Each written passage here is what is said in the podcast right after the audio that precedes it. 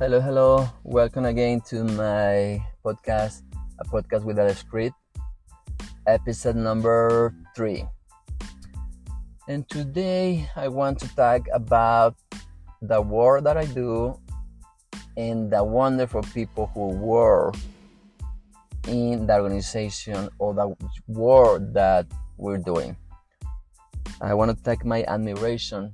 I really admire all those people who are behind these kids, helping these kids with intellectual disabilities, ADHD, autistic kids. Um, it's a wonderful experience so far, you know, and this is not the only organization that were before, but this is the first organization that I'm working with this kind of kids. I work with an after school program. I work with um, immigrants, uh, teenagers, immigrants, and that's going to be another topic later. But today I want to really talk about my admiration of this organization and the staff and the teachers.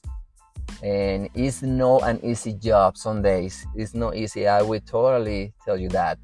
You know, sometimes we have situations where we need to stop one of the kids to go to harm themselves or harm other people, other kids, or even staff. You know, because with these special kids, they can get triggered for a sound like this. They can get triggered by, I don't know, exterior things that you don't know. You know, it's really hard to understand this kid's uh, behavior sometimes, but but I would say that even though you have those days and you have this kind of difficult sometimes, all these people who work with me, they're wonderful and they always there day by day. And, and like I said before, it might be a really bad day, but it's like any other job. Why we say, you know, you have good days and bad days, and that's part of the job but I will I will say that I will say that that is um, it can be really hard work working with these kids and and my admiration is is unique it's 100% you know is is you know i don't even have words to to express to express that no no many people can do this kind of work. You know i'm seeing i worked before with different kids that it was more about behavior. And i stayed there for a while. And and i was there and i saw the people really being there two days. And after two days hey where is this person? He was gone. Because he understood that that job wasn't for him you know it was about behavior and the same here and and it can be also difficult because even though you're doing a great job helping this kid sometimes you're gonna have some issues with administration for example. You know sometimes they won't consider that you also have a life that you also have a family and sometimes you have to to attend whatever is going on with your personal life. But i don't know i don't want to talk much about it because i don't know the whole story behind that you know i these people also they're wonderful because they're working there and they're i'm pretty sure that it's not easy to lead an organization like this you know? Um, you know with the with parents with the staff i know. It's like a like i say like any other job you like uh, people are always going to complain for whatever reason or, or not. And sometimes maybe administration can do something about it but sometimes they cannot do something about the situation that you are in you know because they need you there. But uh, I will I would like to see more a little more support a little more maybe a better pay because many of these people they can barely make it. You know, and it's ironic that uh, people who work in a different field, and I'm not saying that it's not important. It's not important as you do, but sometimes they pay, they get paid way, way too much. You know, and and you don't have these kind of situations. You know, is um, I'm not saying that those people don't deserve that much money, but I feel like uh, you helping this kid, you helping these kids, and also you helping those families. And that's another people that i'm really admire parents. You know, parents who day by day they they're dealing with the situation at home with these kids. And some of the parents have two kids who have a similar condition. And I don't know how can they do it. You know, I guess they're special people too. You know, because for us as a staff, some days are really difficult. Can you imagine, for example, when those kids are not at school, they are summer at home or Christmas and they're home and and parents have that situation and this might be hard. I have two kids and sometimes to manage your life with kids is hard. If you are a parent, you will understand me. And that's why I really admire these people who are doing that kind of job. Not because the salary not because the money because they love these kids because they want to help these kids. And they when you are when you know these kids and you know the stories you get so attached to them and you start loving them more and more every day and you start you make the best to really understand these kids you know even though you are reading uh, their IEP, the information of that. That's very important. But also the connection, the connection that you start getting with them is very special. And they know. Even with their disabilities, they know that you are there to support them and they know that you love them. You know, it's, a it's a it's a connection, it's a special connection.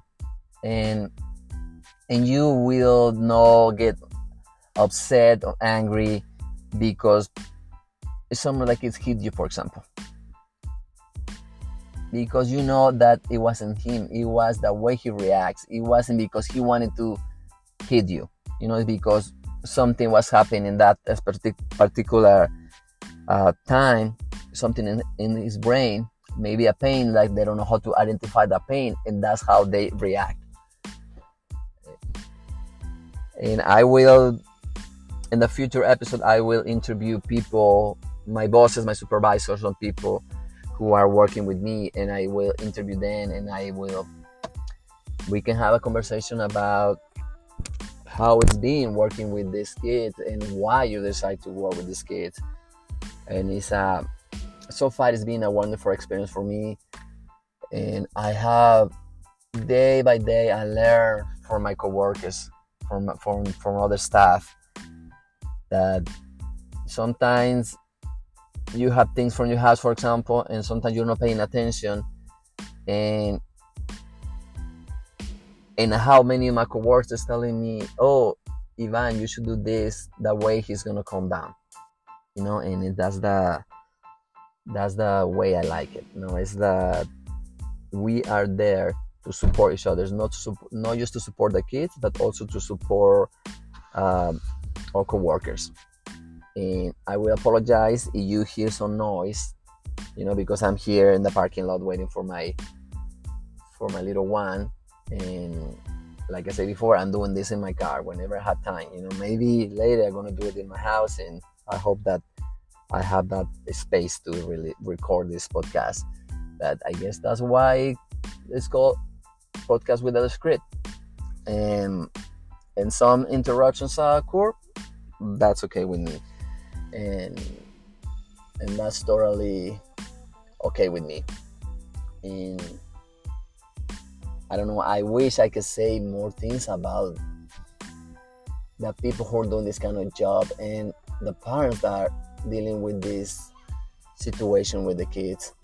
And i wish that i can do more about it sometimes you know like uh, we want it would be wonderful that you can adopt one of these kids because the stories that you hear about is like uh, maybe both parents die or some parents they didn't want nothing to do with their kid because they have this condition and they put them in foster care. And it's, it's very painful to hear that. And that's why sometimes you feel like uh, you want to do more you know and i don't know i i i will that's my my experience that's my the way i'm i'm, I'm feeling. But like i said before i would interview some of my really close friends who are working with me and they can tell me about their experiences they're good and bad good and bad things about working in this in this field. And that's what i that's the episode that i wanted to talk to you today. And i will repeat uh, every episode is gonna be a different one. You know i won't follow a topic or whatever. It's just whatever i'm feeling whatever i'm, I'm remembering and, and my experiences uh, working with nonprofits or whatever is going on with the men um, with my men's group. And that's the every day is gonna be every episode is gonna be different like i said before. And i hope that you don't you don't get bored listening to me. And and i hope that little by little i will get better with this podcast and i will have uh, a better conversation a better information that i hope that you understand that this is a podcast without a script like uh, it's whatever i'm feeling at the moment and, and, and sometimes it might be I will be all over the place, you know. But it's like I'm having a conversation with you. that's that's the way I feel, and maybe you don't feel it that way. But it's like I'm having a conversation with you, and I'm explaining to you about whatever I'm thinking in this moment, whatever emotion I'm having, or whatever happened at work, for example, or with the men's group. Uh, you know, and and I invite and invite you to listen to this podcast. And if you work with kids with a special need, let me know. Tell me your experience, and uh, tell me what is one of the biggest challenges, or maybe what is one of the biggest things that you like working with these special kids. And we can learn from each other because all this is about learning from each other. And and thank you again. Thank you for listening to a podcast with the script. And I hope that you're able to listen to this podcast and see you next time. Thank you.